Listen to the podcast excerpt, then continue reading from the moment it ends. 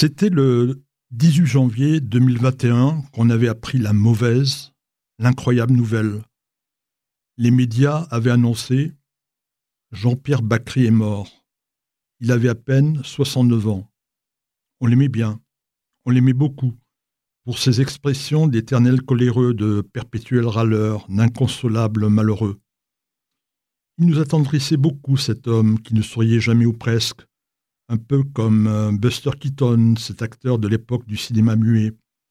Certains disaient qu'il avait été, ou s'il avait été plutôt un des sept petits nains de Blanche-Neige, il aurait personnifié Grincheux.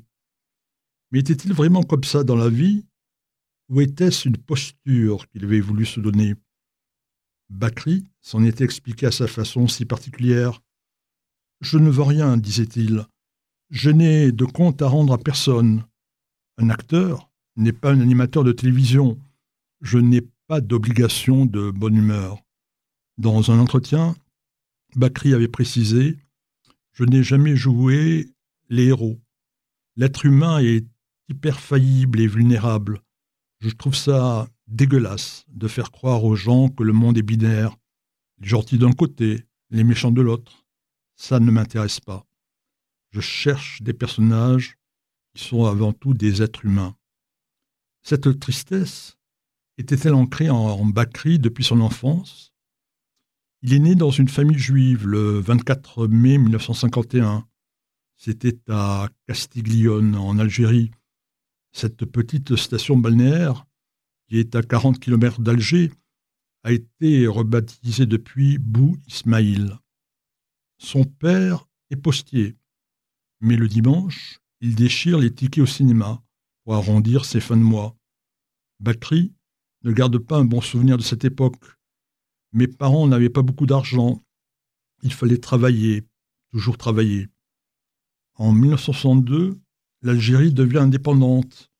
les pieds noirs doivent quitter leur pays. Les Bakri arrivent à Cannes. Jean-Pierre se verrait bien professeur de latin, mais il se retrouve au guichet d'une banque. À 23 ans, Bakri décide de partir pour Paris. Pour épater une jeune fille, il suit des cours de comédie. Décroche des rôles, des petits rôles, au théâtre et au cinéma. Mais en 1982, Alexandre Arcadie l'engage pour jouer le rôle d'un proxénète aux côtés de Roger C'est pour le film Le Grand Pardon. Mais la vie aussi bien professionnelle que privée de Jean-Pierre Bacry va basculer en 1987. Jean-Michel Ribes monte au théâtre l'anniversaire d'Harold Pinter. Ribes annonce à Bakri J'ai engagé une jeune comédienne pour jouer avec toi. Elle s'appelle Agnès Jaoui. Elle a 13 ans de moins que Bakri. Elle est née le 19 octobre 1964 à Antony. Ses parents sont des juifs de Tunisie. Après l'indépendance, ils font leur alliance dans un kibbutz. Ils quittent ensuite euh, Israël pour s'installer à Sarcelles, puis à Paris. Agnès, elle, fréquente la Chomera de Saïr, le mouvement de jeunesse sioniste socialiste. Jusqu'à ses 15 ans, Agnès retourne chaque été chez sa famille maternelle, qui elle est restée au kibbutz. Mais en 1987, le coup de foudre entre Bakri et Jaoui est immédiat. Il raconte Un jour, pendant les répétitions, elle avait froid. Je lui ai prêté ma grande écharpe. Elle l'a enroulée autour du cou. Elle avait le nez dedans. J'avais du plaisir à la voir comme ça. Un couple est né. À la ville, ils vivront ensemble jusqu'en 2012, mais ils resteront complices jusqu'à la fin. Ils vont faire ensemble du théâtre et du cinéma, avec beaucoup de succès. Jean-Pierre Bacry remporte deux Molières au théâtre et cinq Césars au cinéma.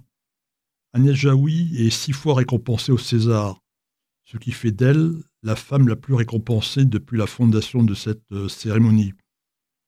Bien souvent, ce sont pour les mêmes films que Bakri et Jaoui sont récompensés. Il y a Smoking, Non-Smoking, Un air de famille, On connaît la chanson, ou encore Le goût des autres. Jean-Pierre Bacry parlait peu de ses origines. Je suis juif. Je suis juif parce que je suis né juif et que je n'y peux rien. Il se disait athée ou agnostique, se définissait avant tout comme français. Il ne s'identifiait pas du tout à la communauté juive, même si euh, Bakri avait été aux côtés d'Israël pendant la guerre des six jours. Mais il militait pour la fondation d'un État palestinien. Bakri considérait qu'il n'y avait pas d'antisémitisme en France. Il disait On ne peut pas fonder sur quelques fous toute une panique de l'antisémitisme. Le dernier grand succès de Jean-Pierre Bacry date de 2017. C'était Le sens de la fête d'Olivier Dacache et d'Éric Toledano. Il interprétait le rôle de Max, un organisateur de mariage sur lequel tombaient tous les malheurs du monde.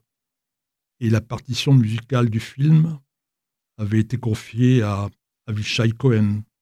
D'une certaine façon, Israël était présent dans ce film avec Bakri.